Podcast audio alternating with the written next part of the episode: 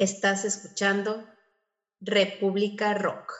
Hola amigos, esto es República Rock y en el capítulo de hoy nuestra banda invitada es ni más ni menos que Antidoping, banda de primera generación de la escena reggae en México, agrupación que cuenta con una trayectoria de más de 30 años y también con varios trabajos en estudio. Y hoy nos estarán contando su historia en esta primera de dos partes.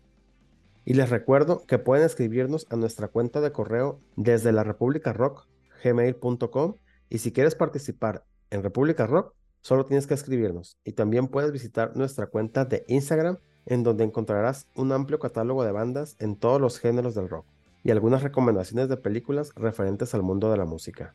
Y por último, te recuerdo que puedes reproducirnos en diferentes plataformas como Spotify, Amcor, Amazon Prime, Google Podcast y Apple Podcast. Y sin más que agregar, comenzamos. República Rock. Hola amigos, estás escuchando República Rock y el día de hoy tenemos un invitado de primer nivel. Nos acompaña ni más ni menos que Pedro Podaca, baterista fundador de la banda de reggae Antidoping. Hola, ¿qué tal? Buenas, buenas noches, buenos días, buenas tardes. A la hora que nos escuchen y que nos vean, pues les mando un saludo desde aquí de la Ciudad de México, desde la alcaldía de Coyoacán. Eh, un abrazo fraterno, saludos y este este, estamos aquí presentes en República Rock para pues, conversar un ratito con, con ustedes, con el público, si quieren preguntar algo, si quieren ponerse en contacto, si quieren saber algo, pues con todo gusto aquí estamos para eso. Muchas gracias por la invitación.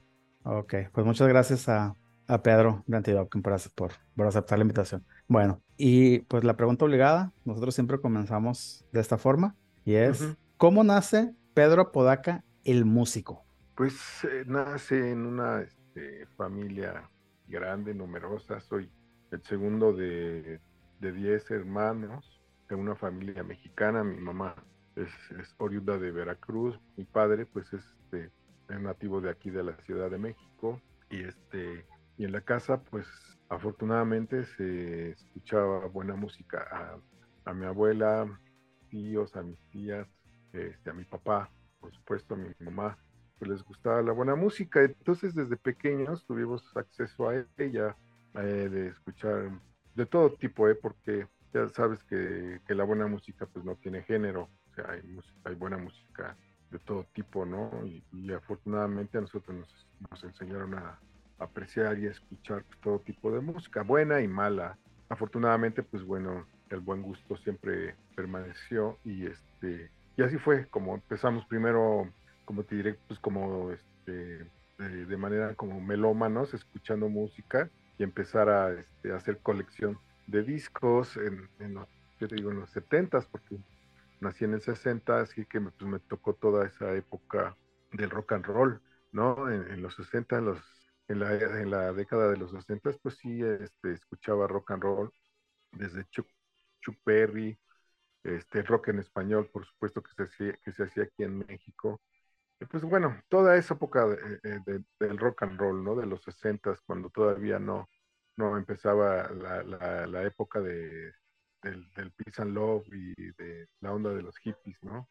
Un poquito antes, pues ya después, ya casi al final de los 60 y, y al principio de los 70 fue cuando, pues bueno, ya empezamos a escuchar toda esta época del rock and roll ya más pesado, como Led Zeppelin, este, Black Sabbath, etcétera. Antes, pues como los Beatles, los Rolling Stones, eran como de mis grupos favoritos, pero este, pues a través del tiempo, ¿no? Eh, nos inclinamos por el gusto del, del rhythm and blues, del rock and roll, del rock, del heavy metal, y, y así fue como empezamos ya un poquito más maduro, ya a mediados de los en los ochentas, por decir, pues sí, ya entonces como ese gusanito de querer tocar y aprender a tocar un instrumento. Pero empezamos primero escuchando y, apreciando la música. Al tiempo, pues bueno, decidí tomar, este, eh, ¿cómo se llama? Eh, el curso, o más bien el examen de admisión para entrar a la Escuela Nacional de Música, ya pensando en hacer eh, como carrera la música y tomarla como en serio, pues bueno, eh, opté por este, hacer mi examen de admisión a la escuela, a la escuela nacional de música, en la cual entré en el año 85. Estuve ahí tres años en la Nacional y al, al término de estos tres años, pues bueno, me cambié a la, a la Escuela Superior de Música, propiamente al taller de jazz, donde pues ya eh, empecé a, a, incursionar con esto de la música, tocando ya mi instrumento, sobre todo enfocado pues a la música, música popular, porque en la Escuela Nacional nos daban información y nos daban este pues el lenguaje musical, pero enfocado hacia nada más la música clásica. Por eso es que al término de estos tres años me cambié a la superior para entrar al taller de jazz y poder eh, pues, dominar diferentes géneros de la música popular, que era realmente lo que a mí me interesaba, pues era eh, aprender el lenguaje musical para tocar música popular, ¿no? Que es lo que eh, digo que pues desde muy temprana edad pues fue lo que a mí me llamó mucho la atención. Claro que me gusta la música clásica, por supuesto, pero para ejecutar y para tocar, pues este, tengo otras inclinaciones, como el jazz, el blues, el rhythm and blues, un poco de, funk y música folclórica también, por supuesto, ya que aquí en nuestro país pues hay, hay infinidad de música en cada estado, tiene su música en particular, cada región este, tenemos un, mosaico muy rico en esta cuestión de la cultura musical, entonces también por ahí parte del interés, pero al, estar en, inmerso de todo esto, eh, descubrí o nos encontramos con, el género jamaiquino eh, llamado reggae. Fue así como de por casualidad, ¿no? Que ya este, conocí este género, lo empecé a escuchar y apreciar y sí nos llamó la atención. Digo nos llamó porque mi, hermano y yo hemos sido cómplices desde muy pequeños en esto de la cuestión musical y empezamos él y yo a, este, a tratar de, de hacer eh, o de participar en algunos proyectos musicales tocando este, algunos géneros, pero cuando nos topamos con el reggae como que nos este, atrapó, este género nos atrapó. Y ya que que decidimos ser músicos, que nos íbamos a dedicar a hacer música, pues tomamos el reggae como, estandarte, como bandera, ¿no? Para lo que, para lo que íbamos a hacer nosotros musicalmente, ya como, como músicos profesionales, pues eh, tiramos hacia allá. Eso fue, esa fue, pues más o menos la historia, pues, de cómo fue que esto que me preguntabas, ¿no? Cómo fue mis inicios como músico, fue de esta manera. Muy interesante. Este, Antidoping es una banda de primera generación en la escena reggae mexicana. Pero sí me gustaría que, que nos platicara un poquito cómo nace, cómo nace la escena reggae previo a antidoping y posterior a antidoping. Porque, salvo que usted me corrija, antes, antes de bandas como Rastrillos y como Antidoping, como Ganja, lo único que había de reggae en México, pues era Eli Combo y el Negro de Belice, por allá de los años 60, 70. Efectivamente, sí. La historia se remonta a, esa época y tiene razón, el reggae en México entró por ahí, por esa parte de, nuestro país, entre Chetumal y Belice, por ahí, Caribe mexicano, Quintana Roo, este, la isla de Cozumel, y este y, sí, bueno, él y su como pues son como de, de, esa época, pero sí nosotros, te, te, voy a, te voy a decir, nosotros fuimos influenciados por el grupo Splash.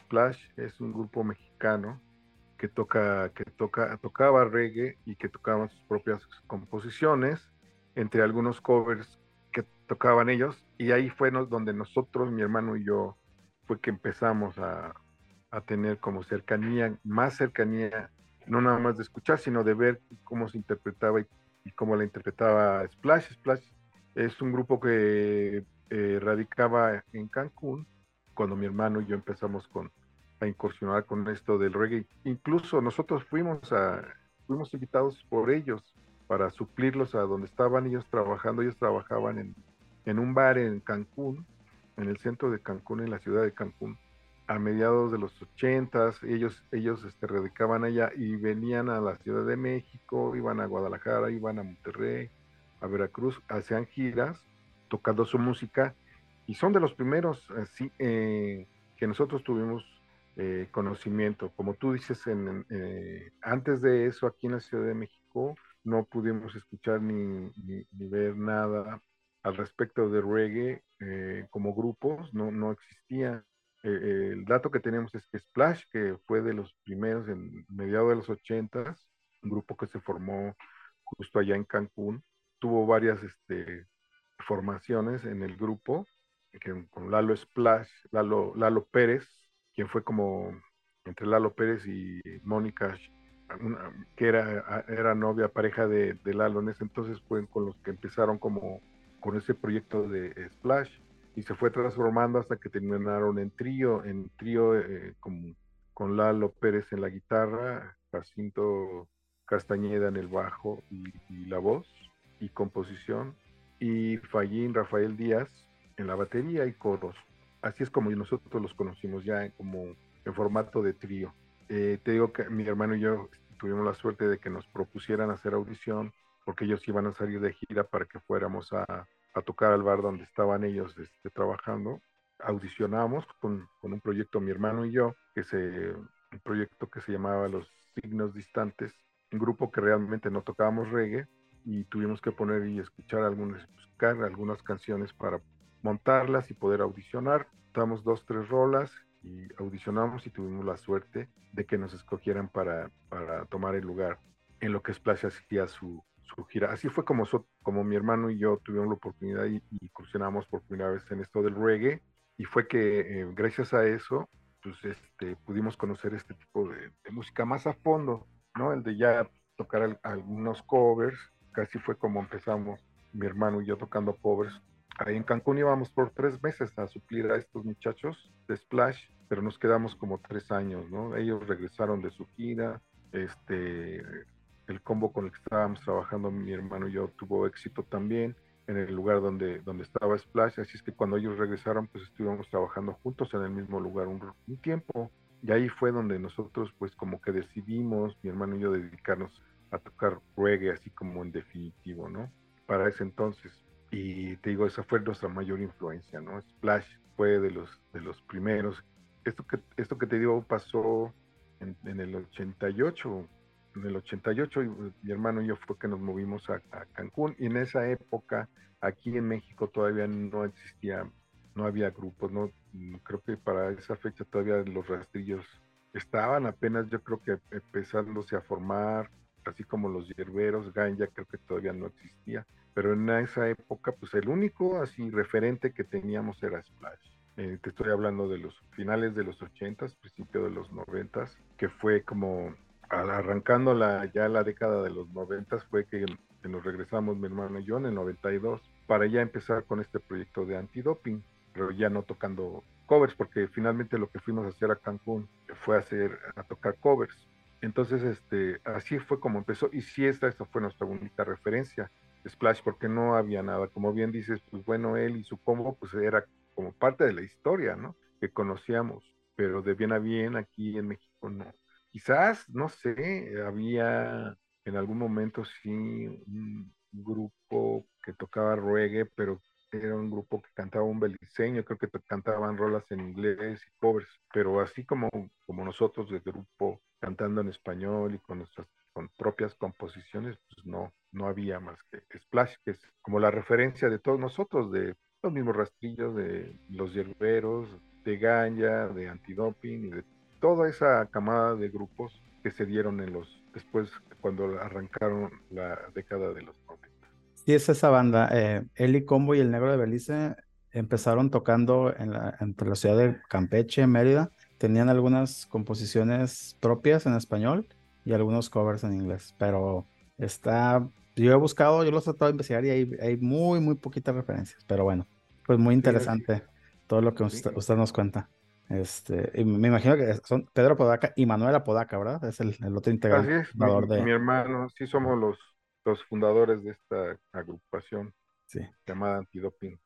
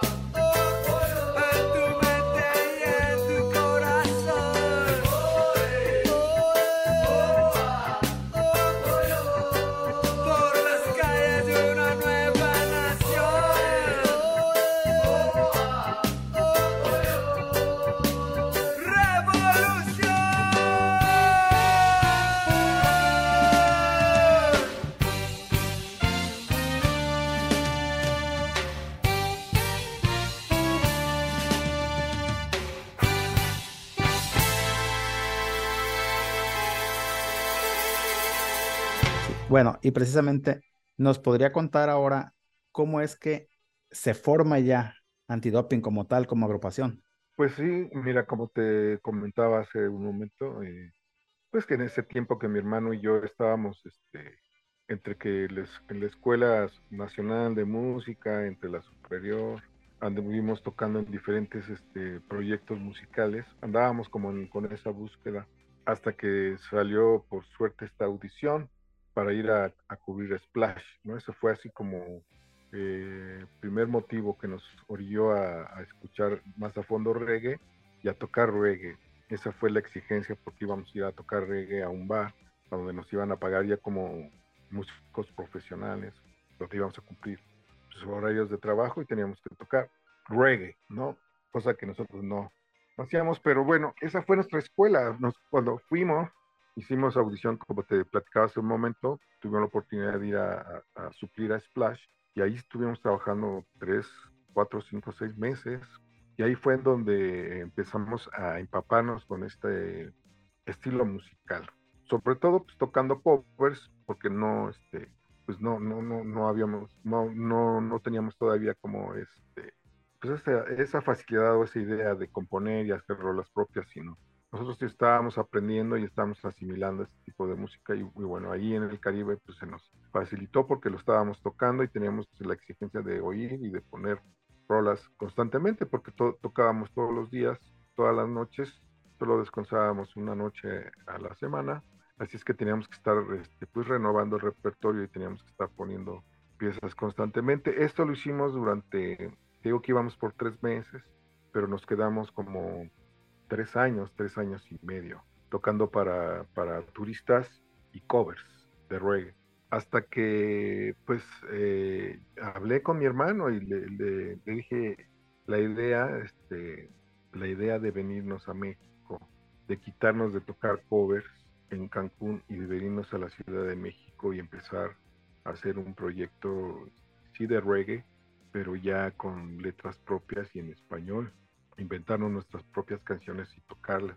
Este, no, fue, no fue fácil porque la verdad es que ya llevamos un estilo de vida, te digo que íbamos por tres meses y nos quedamos casi cuatro y pues bueno, ya estábamos bien instalados, estábamos en una zona de confort porque pues tocábamos todas las noches, teníamos un buen nivel de vida, ganábamos bien, teníamos trabajo y estábamos muy a gusto, pero yo la verdad ya no tanto, o sea, después del tiempo yo pensaba que nos estábamos como desperdiciando porque eh, yo sentía que estábamos jóvenes y no, pues es que todavía nos falta todavía recorrer, hay que, hay que movernos, yo le decía a mi hermano, hay que sí, a lo mejor hacer lo mismo pero en diferentes lugares, en diferentes ciudades, tratar de, de ir componiendo también, hacer composiciones propias y empezarlas a, a tocar entre, entre los covers y poniendo nuestras composiciones Total que esa, así fue como nació la idea, la idea fue así, ¿no? Fue hasta entonces en el 92 que tomé la decisión de venirme a la Ciudad de México de avanzada, mi hermano se quedó todavía en Cancún, yo me vine de avanzada a la Ciudad de México a convocar compañeros, compañeros músicos, a compartirles la idea de hacer un proyecto de reggae en español que proyectara y tocara sus propias canciones. Esa fue como mi tarea, eso lo hice de avanzada, como te digo, y así fue, como, como nació primero con esa idea. Se la comuniqué a mi hermano, mi hermano estuvo de acuerdo y la llevamos a cabo, ya me vine y, convoqué a algunos compañeros músicos de los cuales yo ya conocía antes de irme, con incluso algunos con los que yo estuve trabajando antes de irme a, a Cancún con mi hermano y logré ya hacer como un combo y fue como pues, empezar porque pues, tocar reggae, ¿cómo te diré? No es complicado, pero tiene su, tiene su, su chiste, ¿no? Es, a lo mejor hay, hay, gente que la menosprecia porque piensan que es, es, una música muy sencilla, muy monótona, muy minimal, pero sí tiene su, su, chiste para poder, para tocar el reggae, pues hay que encontrar el swing, hay que saber cómo se acompaña, cómo está construido, ¿no? Cómo, cómo te, pues te, tiene su, ahí su, su, onda, ¿no? No es, no es, no es fácil, vamos. Nosotros, pues al, al tiempo, pues pienso que todavía seguimos aprendiendo a tocar reggae porque no es sencillo y además con todos los subgéneros y demás, pues siempre hay algo que aprender, ¿no? La verdad.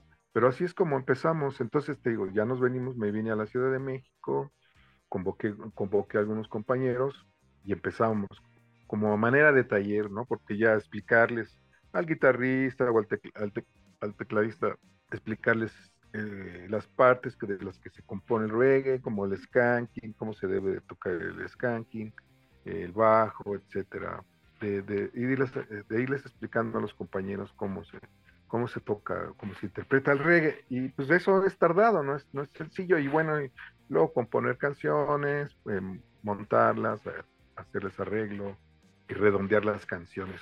Y una vez que están redondeadas, pues bueno, exponerlas al, al, público, ¿no? A ver, a ver qué reacción, a ver qué reacción este, hacían nuestras composiciones y afortunadamente nos fue bien. Ya que tuvimos este cierto número de canciones compuestas por nosotros, las montamos en un show entre intercaladas entre algunos covers, porque pues este pues sí nos tardábamos para componer, entonces y nosotros también ya teníamos urgencia como de empezar digamos a empezar a componer y eso pues sí se lleva su tiempo. Entonces este lo que hicimos fue salir a la plaza de Coyoacán, que es la plaza de Coyoacán, nos queda muy cerca de la escuela.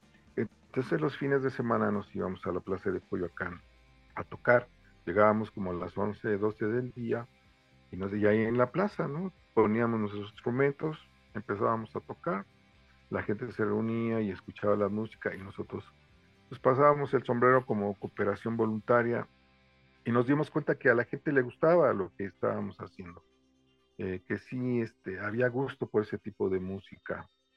Y así fue como empezamos, ¿no? Como a manera de experimento y como de taller, a componer y a tocar nuestras propias rolas y después ponerlas a consideración del público. Y la verdad nos fue bien eh, en la calle, ¿no? En la plaza pública, pues bueno, parece eh, sencillo, pero también este, como captar la atención de la gente que va pasando y que, que, se detenga para que escucharte lo que estás haciendo, pues también no es, no es sencillo. Hay gente que sí lo logra, hay gente que no. Escuchas algo y lo dejas, pues te sigues de largo.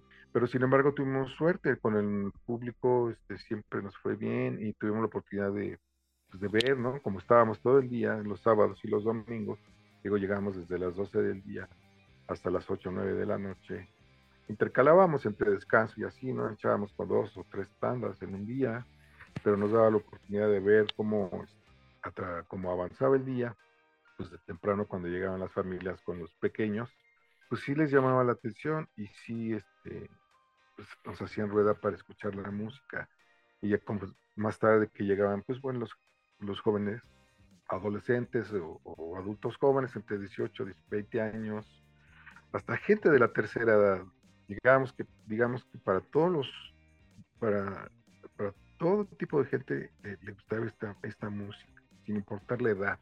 Estuvimos también ahí en la plaza mucho tiempo hasta que llegábamos a, este, a convocar tanta gente que ya después era difícil, ¿no? Difícil de poder, porque era ya tanta la gente que se acumulaba en la plaza que las autoridades sí nos llamaron la atención y ya nos tuvimos que mover y tuvimos que empezar a, pues ya a tocar en los lugares que había aquí en la Ciudad de México, como Rocotitlán, Rockstock, La Diabla, etcétera, lugares donde normalmente tocan los, los grupos emergentes, ¿no? Nosotros empezamos en la calle primero, digo, a manera de experimento, y después ya empezamos así como a tocar en los diferentes lugares alternativos que había aquí en la Ciudad de México y al tiempo pues empezar a salir, ¿no? Afuera de la ciudad, así en las, en las ciudades cercanas, y después pues, empezamos a salir cada vez más lejos, cada vez más lejos. Al tiempo, pues bueno, tener la oportunidad de viajar a diferentes partes de, del continente y de Europa incluso también.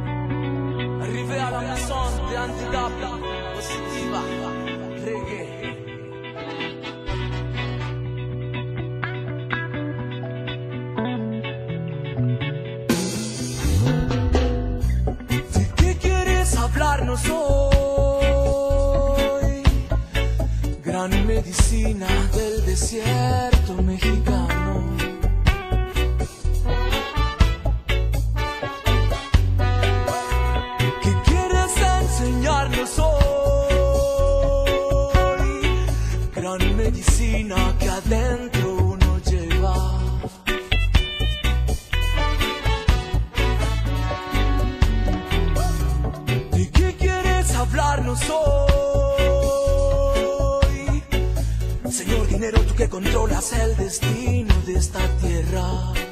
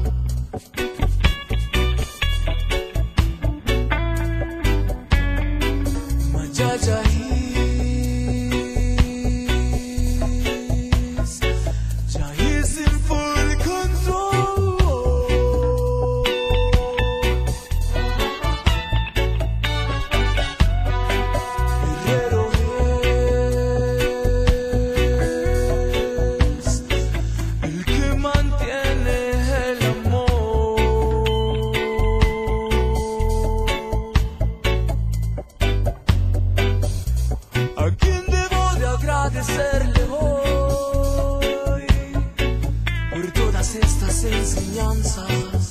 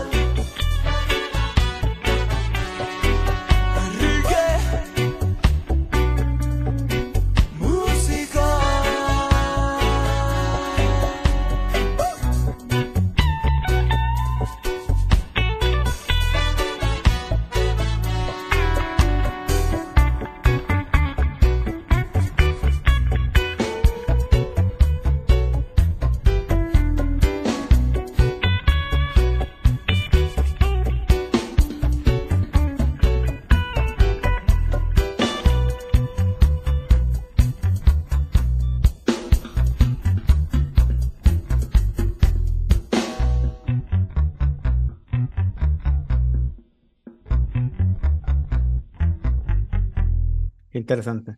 Pues me gustaría este, repasar un poquito la discografía de, de, de, anti- de antidoping. Entonces, el primer trabajo en estudio de la banda antidoping eh, fue en 1996, fue el disco Búscalo. ¿Qué nos, qué nos pudiera platicar sobre la grabación de, de este disco? Pues mira, te puedo platicar dos cosas importantes. La primera de ellas, pues bueno, fue como nuestro disco debut, Carta de Presentación. Hans Mues, para quien no lo conoce, bueno, Hans Mues, ahora, ahorita mismo es un productor súper importante aquí en la Ciudad de México y a nivel nacional, o sea, tiene una trayectoria como músico, como productor, este, ingeniero de audio, etcétera, etcétera, muy, muy grande. Él, este, cuando eh, tocaba con los hierberos la batería, cuando lo conocimos, y él siempre ha tenido, este, pues, junto con otras personas, con unos socios, desde que yo lo conozco ha tenido un estudio de grabación donde hacían y producían cosas. Y él fue el que nos grabó por primera vez en vivo.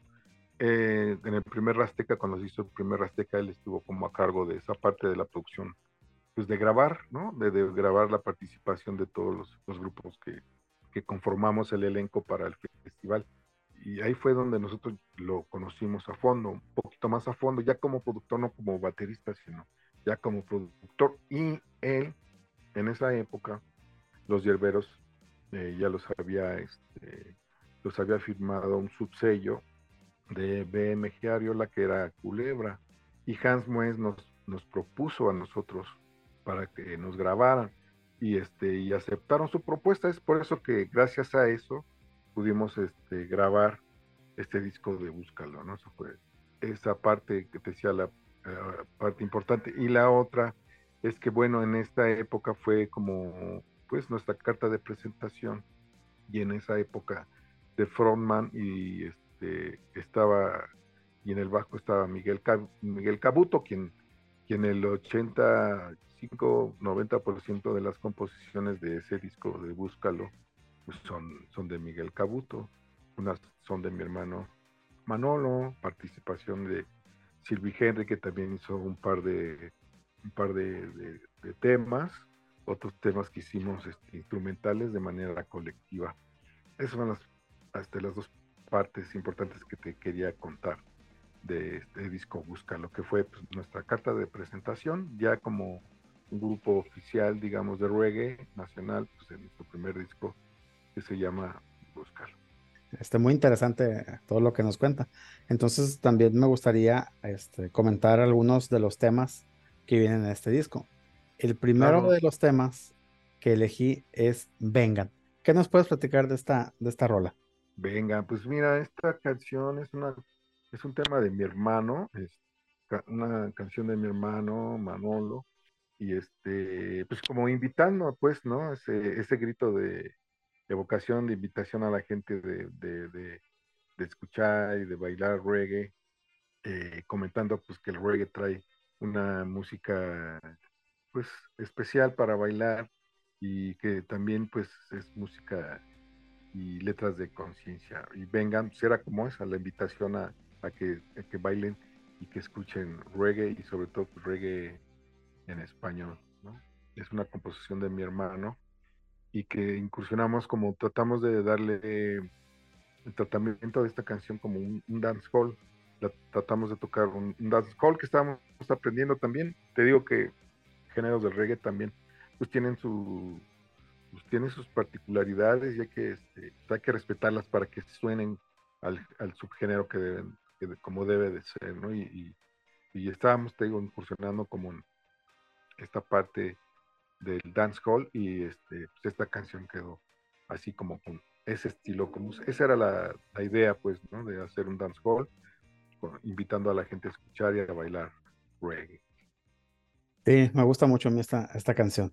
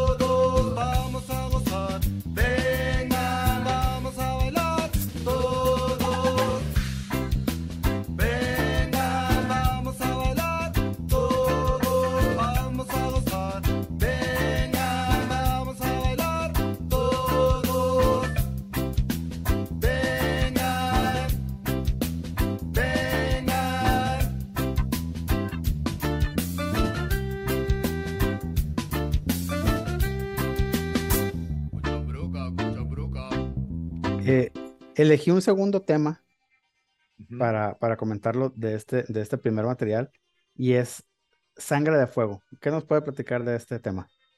Sí, Sangre de Fuego, pues es eh, uno de los temas de Miguel Cabuto. Ahí, este, como podrás ver en la letra, pues más, eh, Miguel tenía esa característica, ¿no? Como que se, sus letras y sus composiciones se enfocaban más hacia la parte combativa, la parte social, ¿no? A él le gustaba, en su, lírica le gusta mucho incursionar en estos temas de, de desigualdad social, este, de lo que ocurre o, lo que ocurre en el barrio, ¿no? Lo que ocurre en la comunidad.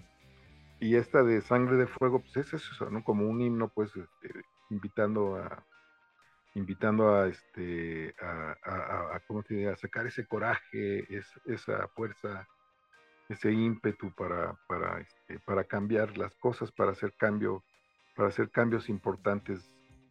Cada quien, ¿no? Desde su, desde su perspectiva y desde su posición como persona, como a lo mejor como es- pues como civil, como no sé, o sea, de, de buscar es, este, esa fuerza y sacar lo mejor de uno para, para, para, para ser mejor, mejor persona. Entonces, como esa sangre de fuego es como es, es- ese grito, vamos, de, de invitación a tener ese coraje para salir adelante.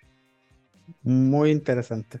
Y sí, este, pues una de los, de las características de las letras de este disco, que son muy combativas o mucha denuncia social. Así es, sí, Parte creo que Parte importante. Miguel Cabuto, sí, Miguel Cabuto le gustaba mucho este, incursionar en, en- en ese tipo de temas y la verdad pues lo hacía muy bien. Él, él, este, es una persona que le gusta leer mucho y este y sí se identificaba mucho con pues con, con este de- con esta desigualdad, ¿no? Desigualdad social y él este pues retrataba mucho este, sus letras este tipo de cosas y creo que en este disco, por eso digo, este disco, pues Miguel Cabuto pues compuso varias de las canciones, entonces pues sí se ve, se ve reflejado eso, eso ¿no? En, en este disco. Mucho más que incluso no sé, en, en los otros también sí, pero en esta, en este primer disco como que sí estuvo muy cargado en- hacia, hacia, es- hacia ese lado. Gracias pues a la lírica de Miguel Cabuto. Así debe ser la música. Incómoda y subversiva. Así es, así es, así es. Y sobre todo transgresora.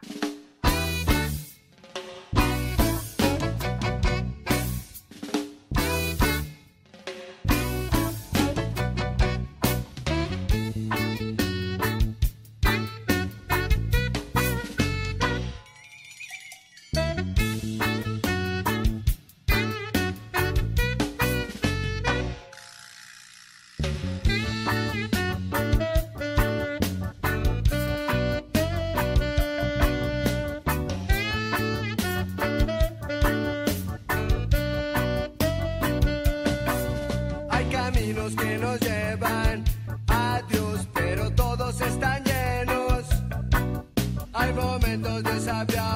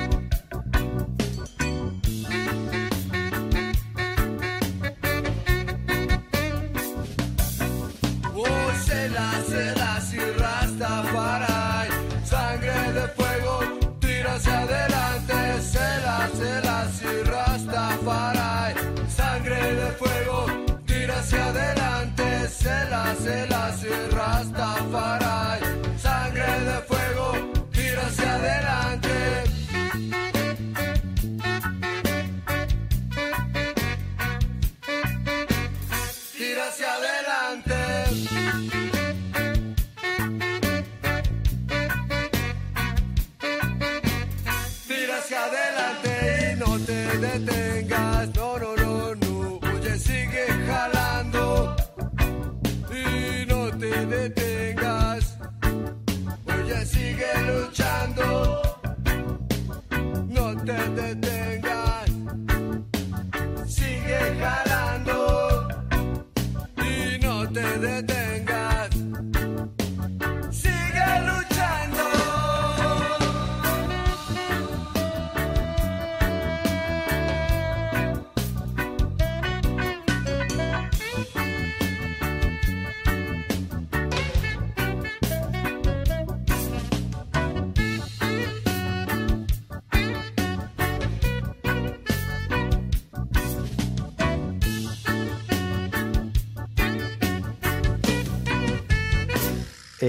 siguiendo con la discografía de Antidoping, tienen un disco que es, mm, pues, grabado en vivo o, a- o de una forma acústica, este, que, es, que es un lustro inyectando ruido.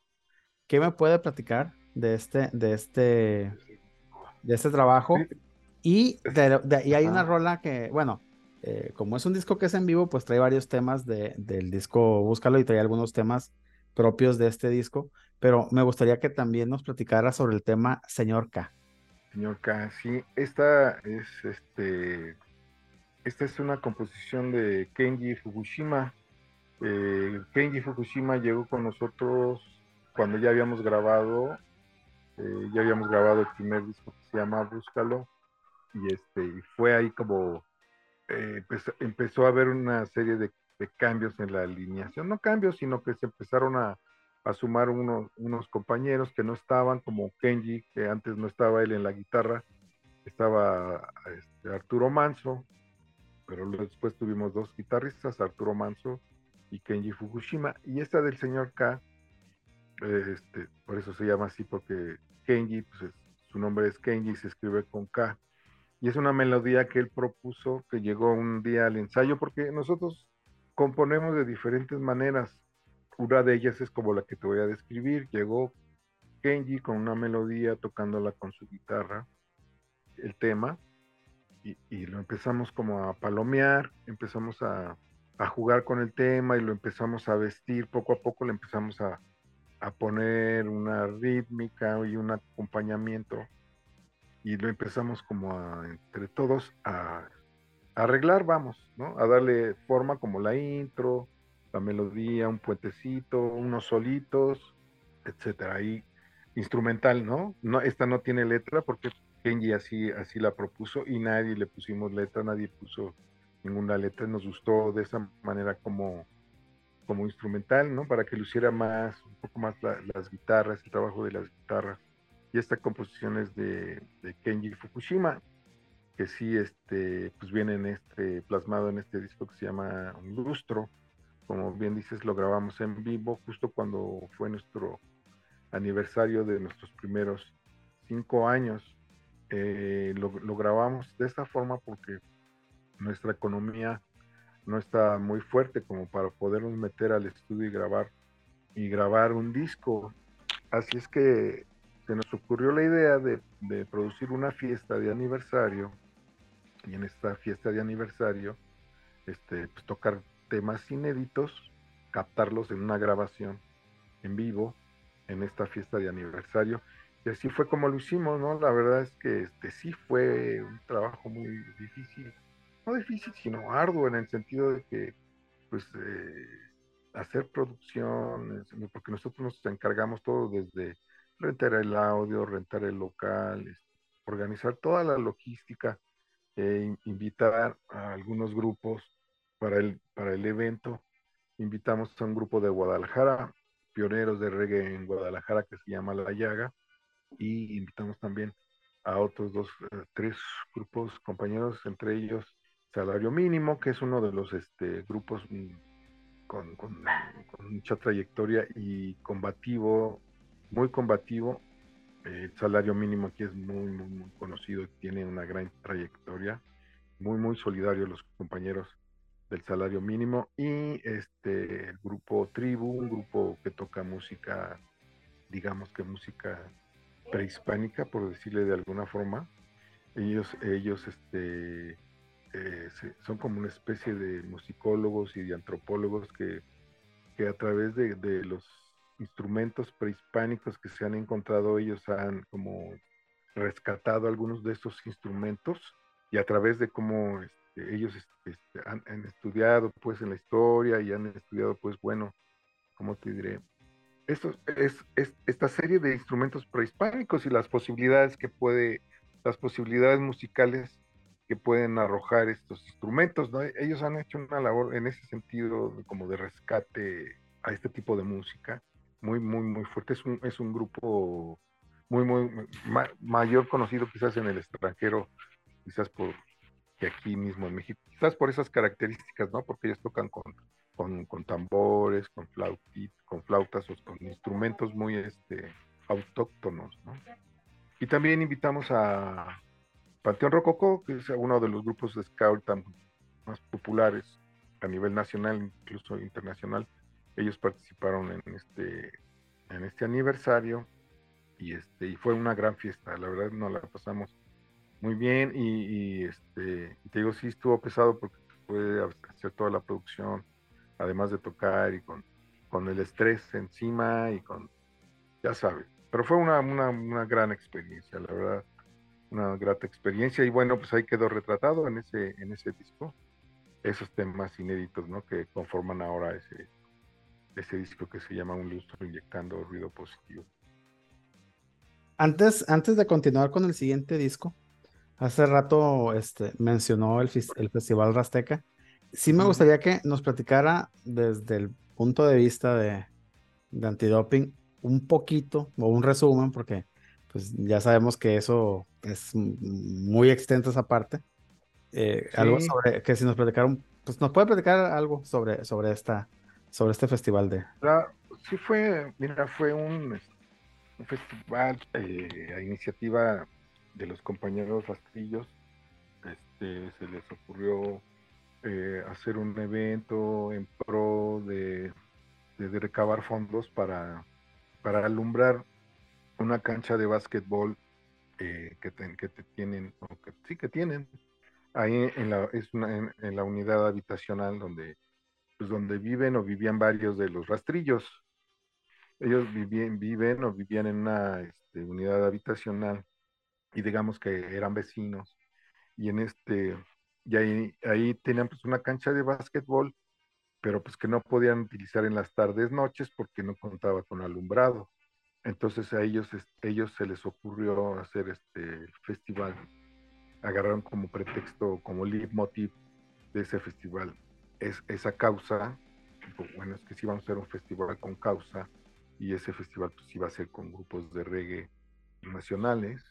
Y pues fue como convocó, nos convocó a nosotros que estábamos también apenas emergiendo, ¿no? Era, te digo que teníamos poquito, en esa época pues, también cumplimos nosotros 30 años de trayectoria, entonces vamos casi casi con el festival y este nos invitaron a nosotros, invitaron a Splash, por supuesto, invitaron a Walla, otro grupo que ya no existe, e invitaron a, a, este, a los hierberos, digo que Hans fue el que se encargó de la producción de ese festival y así este, bueno así fue la, así nació la idea no de hacer un festival con este con estas características de que fueran con este, ah, con una causa que no fuera como nada más un negocio sino sí que se recaude un dinero pero que sea para apoyar algo.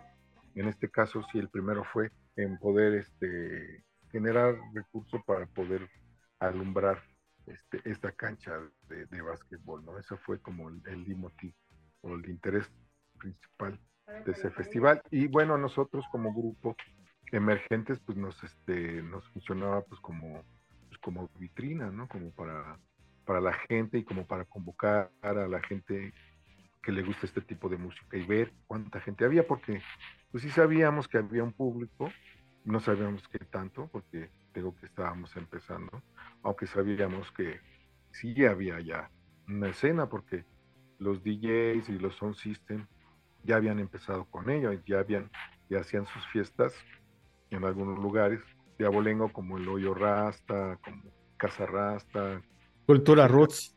Cultural Roots, etcétera. Estos lugares hacían under, super under, underground, pues que, que, que fueron los que también ellos este, pusieron su granito de arena en ese sentido, pues de abrir también la escena haciendo fiestas de reggae con los DJs y al tiempo poco a poco empezaron a invitar también ya a grupos como nosotros, como a los rastrillos, así como fue como empezamos a interactuar con ellos. Y este festival Rasteca, pues bueno, vino como a, a redondear todo eso, ¿no? De unificar como a la escena que existía en ese momento. Ese fue el, el principal motivo, digo, de, este gran festival, pues era ese, ¿no? El de poner, de ponernos en el mapa como, este, pues, como un género y como algo que, existía y que a lo mejor no, no veían porque, ¿sabes?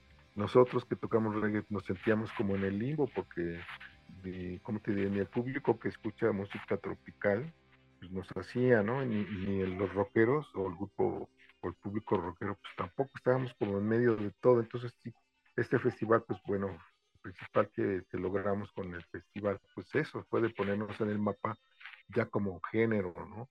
Como un género más, que, este, que ya existía y que ya habíamos grupos y que ya habíamos este, proyectos haciendo este, pues nuestro trabajo, ¿no? Para, para alimentar y para, para hacer crecer este, este, esta escena del reggae. En México, y sí, fueron varios, ¿no? Hasta sí llegó a, llegó a, a, tal importancia este festival, porque te hablo del primero, que fue así de manera muy doméstica, si tú quieres, ¿no? Pero fue creciendo, ¿no? Fue creciendo y al tres cuarto, cuarto festival, pues ya se convocaban miles de personas. No sé cómo fue, el, el problema fue como de administración, de, de desorganización un poco, porque pues no estábamos preparados para un festival quizás de, de esa magnitud, ¿no? Entre, digamos, entre los organizadores, que éramos los grupos que participábamos, los grupos en, apoyo la, para la producción, eh, rastrillos que eran los, como la columna vertebral, ellos eran los que se encargaban eh, a fondo, pues ya al tiempo, pues de la organización y la logística de la producción de este festival, ¿no? Y llegó a tener tal importancia que este, pues fue uno de los, en su tiempo, uno de los este, festivales más importantes de latinoamericano de reggae. Incluso, pues bueno, fue eh, vitrina para muchos de nosotros, incluso para grupos de fuera como cultura profética, ¿no? Que también ellos se presentaron en uno de estos festivales. Y fue eso, ¿no? La verdad fue una gran oportunidad para el reggae en español, de poder convocar a los grupos y poderlos mostrar a un público que ya existía de reggae de podernos posicionar como proyectos de, de, grupos de reggae nacionales. Fue para nosotros pues, súper, súper importante porque sí dio mucho que, que, decir, porque sí fue muy, muy importante en su momento. Súper, súper interesante esto. Ahí próximamente vamos a, a, tener más información sobre, sobre este festival. Claro, claro que sí.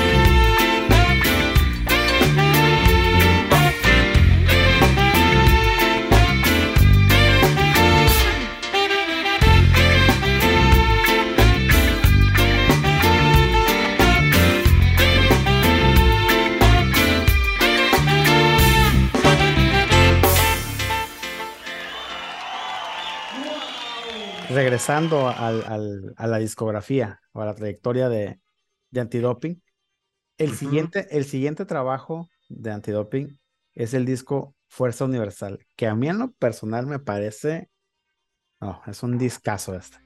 Me- me- de forma muy personal a mí me gusta mucho. De hecho, el, eh, batallé mucho y, y, pues elegí varios temas de este, de este disco para comentar. Pero primero, ¿qué nos puedes platicar sobre, pues, sobre la grabación de este disco? Fu- Esfuerzo Universal.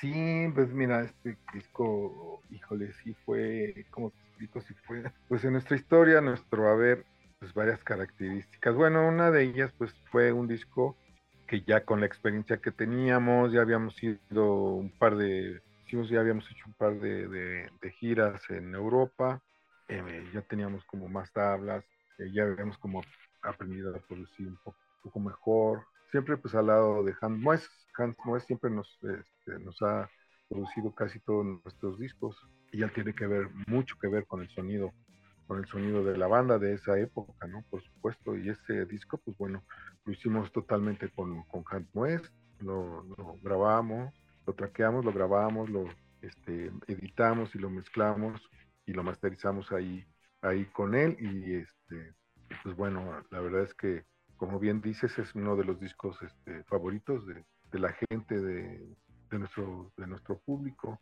Es uno de, de los discos favoritos. Y, este, y sí, Teo, con esta experiencia que ya teníamos, pues bueno, regresamos de estas giras que hicimos en Europa, pues llegamos con, con, nuevos conocimientos, con, con, nuevo bagaje, ¿no? En cuanto a, a, a al reggae, porque en Europa nos, nos dimos cuenta de la importancia que tiene el reggae allá, ¿no? Y de, de, la penetración que habían tenido, que ha tenido, por ejemplo, en Francia, que es en el país donde más tiempo estuvimos y en donde más tocamos fue en Francia. Entonces nos pudimos dar cuenta de la importancia que, y la penetración que ha tenido el reggae a nivel internacional.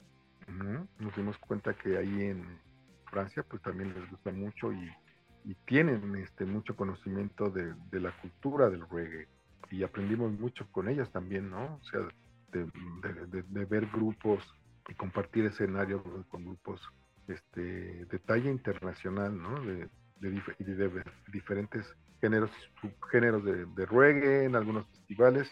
Pues bueno, hicimos dos giras de tres meses cada, cada una, dos años consecutivos en el 2000, en el 2001 tuvimos la oportunidad de, viajar. Pues bueno, pues con todo eso regresamos aquí, hablamos con Hans Moes, que también en, ese, en esa época, pues bueno, tuvimos la oportunidad de trabajar de nuevo con él y nos encerramos a, producir este, este, este, disco que se llama eh, Esfuerzo Universal. La portada la hicimos con una amiga eh, de Chiapas, Alma, este, quien nos ayudó en, en, ese tipo de, en ese mandala, que fue una ocurrencia de, de mi hermano, de que hiciéramos un mandala con, con los signos mayas de cada, de cada uno de nosotros, de los, de los que participamos en este proyecto, en este disco y este quedó a mí me gustó mucho el arte de la foto de un amigo de nosotros este Marco Bomboster un gran fotógrafo que, que, tuvo que ver también mucho con el arte de del Rasteca por ejemplo.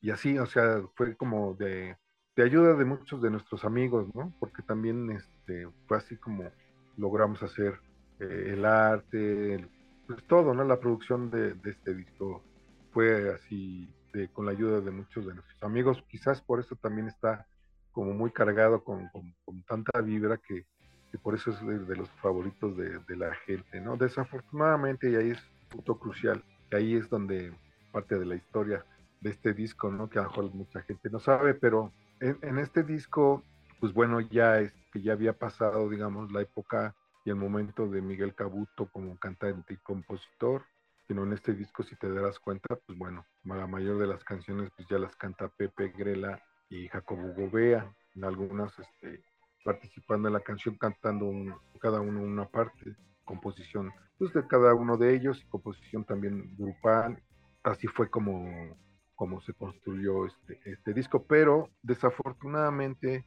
este disco ya estaba listo para el lanzamiento y hacer presentación, pero desafortunadamente en ese momento fue cuando Pepe decidió de salirse de, de, del grupo para, para, hacer sus proyectos personales y, y, ya no tuvimos la oportunidad de hacer una presentación, pues como debe de haber sido, ¿no? Con, con, con Pepe y Jacobo como frontman y ya no, ya no lo pudimos hacer de esa manera, pero afortunadamente quedó registrada las canciones y pues bueno, ahí, ahí están y, y son, te digo que pues uno de los discos favoritos del público y así fue pues la historia de este disco que desafortunadamente ya no lo pudimos tocar así en vivo con este como nos hubiera gustado para el lanzamiento pero bueno finalmente hicimos el lanzamiento y este y la verdad es que la gente lo, lo recogió con, con, buen gusto y a la fecha pues sí es uno de los discos favoritos de la gente. Mucha gente no lo pide ahora desafortunadamente ya ha quedado en desuso pues el editar discos el de editar CDs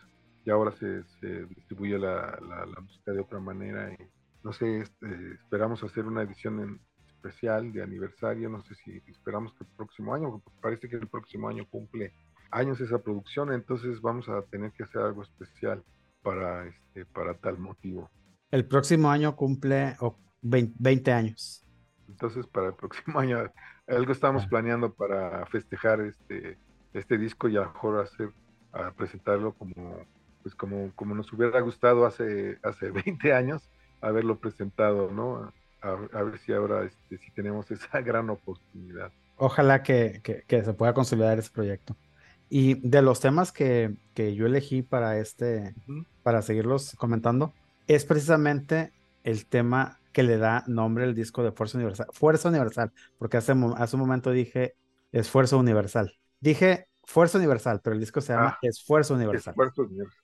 Entonces, precisamente ese, ese tema fue el que, el que escogí.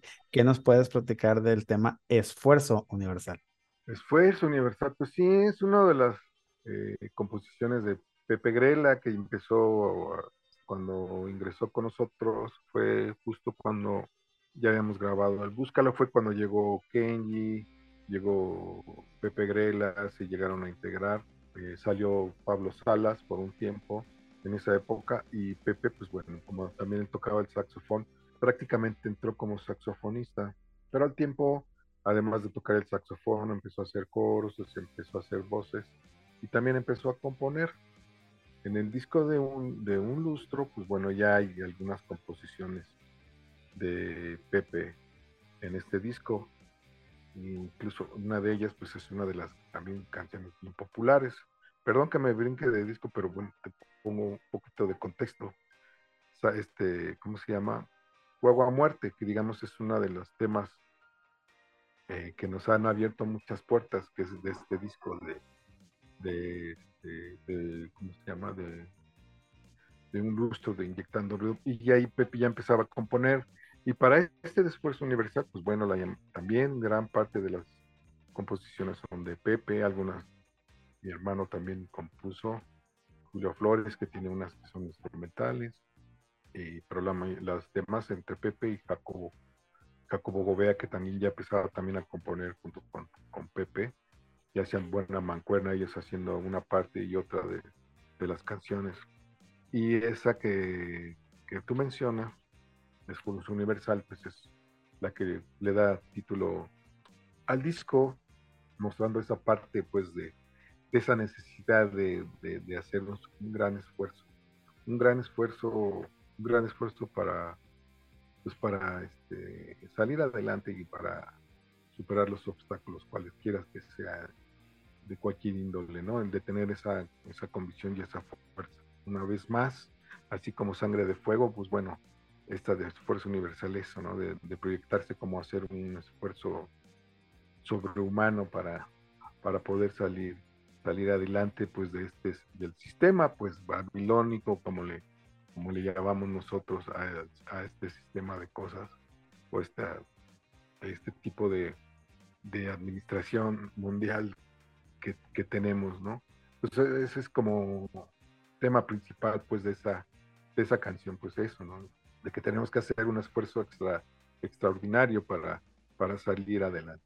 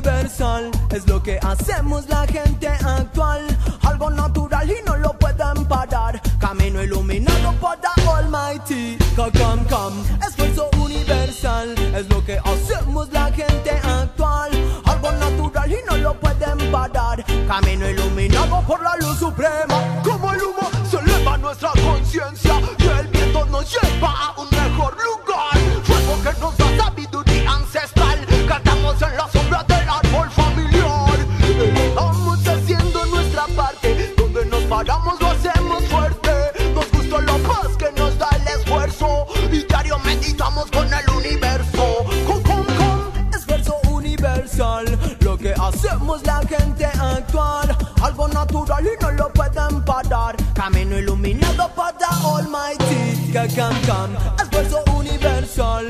Lo que hacemos la gente actual Algo natural y no lo pueden parar. Camino iluminado por la luz suprema. Listen, nos conectamos con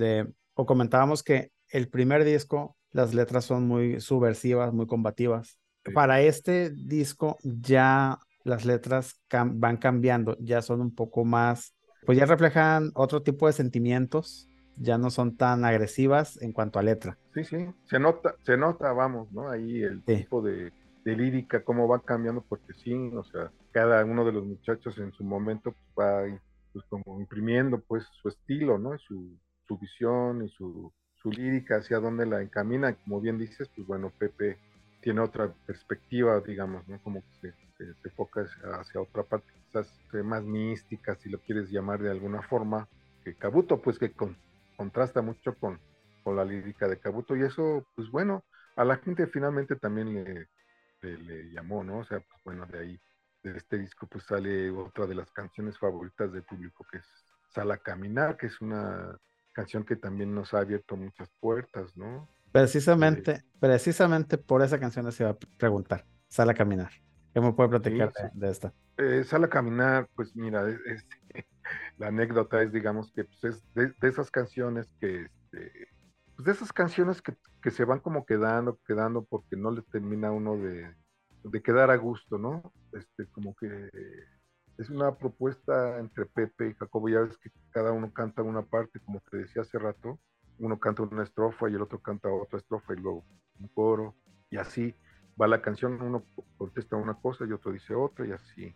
Y en esa de Sala a Caminar, te digo, era una canción que no le dábamos, como que no, el, arregla, el arreglo no nos, no, nos, no, no nos terminaba de gustar y se iba quedando, se iba quedando hasta que, pues, este, la redondeamos, como dijimos, bueno, pues ya hay que, pero la metimos así en, el- en este disco, casi, casi como, bueno, pues, como si, bueno, pues, otra rola más, ¿no? Y bueno, pues que no se quede de afuera, pero no era, como te diré, no había, no pensábamos que iba a tener como tanto impacto con el público. La verdad fue una canción así que te digo, no, no, lo, no la apreciábamos en ese sentido. Y bueno, pues quedó en el disco y al tiempo, mira, fíjate, es una de las canciones que tiene eh, más rating, digamos, de, de- después de Guagua Muerte, creo que, o no sé, ahí si están peleando entre Guagua Muerte y Sala Caminar el primer lugar de, de nuestra, en nuestra audiencia, ¿no? El disco se llama Esfuerzo Universal y nosotros pensábamos que la canción más fuerte, la que iba a quedar más en el gusto de la gente, iba a ser esa canción. No, al tiempo, el tiempo nos, pues, nos, nos dijo otra cosa, ¿no? El, el público, pues nos dimos cuenta cómo empezaban a pedir y empezaban a pedir esa canción y empezaron. Y ya nos empezamos a dar cuenta que pues era que una canción que, que, que quedó en el gusto de la gente, que es una, canción que no podemos dejar de tocar en, un show, porque si no, no, no pues nos va mal con el público, ¿no? Es algo que tenemos que hacer siempre porque siempre están esperando esta canción. No sé, fue algo así que inesperado para nosotros, pero nos da gusto, ¿no? Que, que pase y suceda este tipo de cosas tan, tan mágicas, ¿no? Con las canciones. Este tema está posicionado en este momento, porque eh, de repente varía, pero está, es la canción más reproducida de antidoping en, en plataformas. Sí, Sale a caminar. Ahí les va, sale a caminar.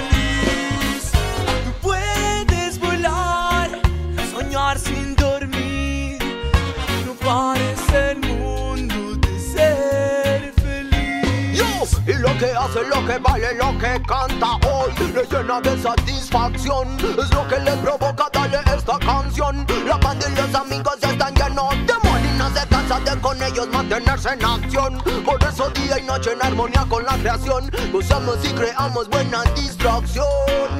Uyol, uyol, como el pensamiento es, prometo que lo vamos a alcanzar.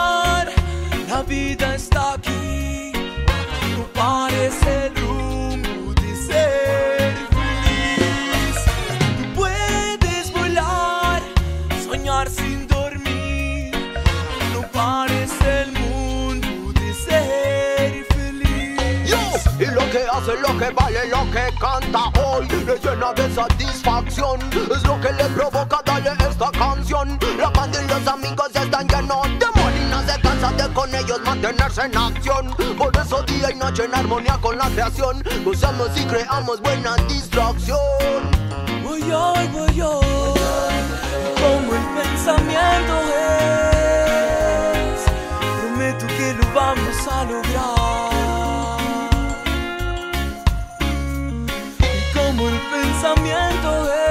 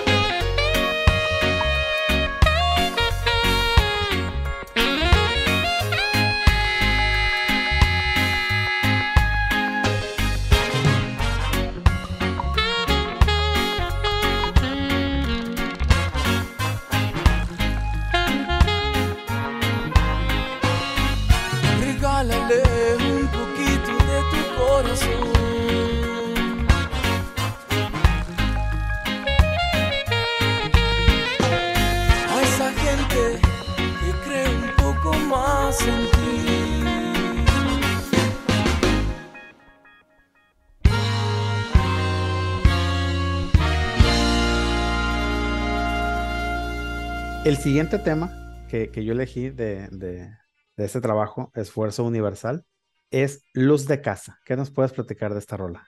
Ah, sí, claro. Pues mira, esta, pues como te decía, este disco, pues este, después de, hacer tantas giras en Europa, esta es una de las, de las composiciones que, pues, que se hicieron en el camino, ¿no? Lejos de casa, pues sí, fue así como este, una melodía que empezó a tararear este Pepe, pensando en, en- en eso, ¿no? En, la lejanía, porque te, pues, estuvimos como tres meses, te digo, dando así el rol en Francia, en Europa, y pues esa nostalgia, ¿no? Del, pues, de la casa, del, del hogar, de la familia, al tiempo, pues siempre se extraña, ¿no? Entonces, pues es como esa parte nostálgica, ¿no? De, extrañar a la familia, de extrañar pues, tu terruño, tu familia, tu casa. Así fue como, pues, este, nació esta canción ahí en, Francia. este, empezamos a, jugar con ella y pues bueno, ya al final terminó como un tipo de ska tradicional o rocksteady. También es una de las favoritas de la gente y a nosotros también nos gusta mucho tocar esta pieza. Por eso, ¿no? Sobre todo cuando andamos este, fuera de, del país, pues eh, tocábamos, tocamos siempre esa de lejos de casa, pues recordando nuestro lugar de origen. Por eso es esta canción. Siempre hay que, siempre hay que recordar cuál es nuestro lugar en el mundo. República Rock. Esta fue la primera de dos partes del capítulo dedicado a antidoping. Si quieres conocer el final de esta entrevista, puedes reproducir de forma inmediata la segunda parte. Estás escuchando República Rock.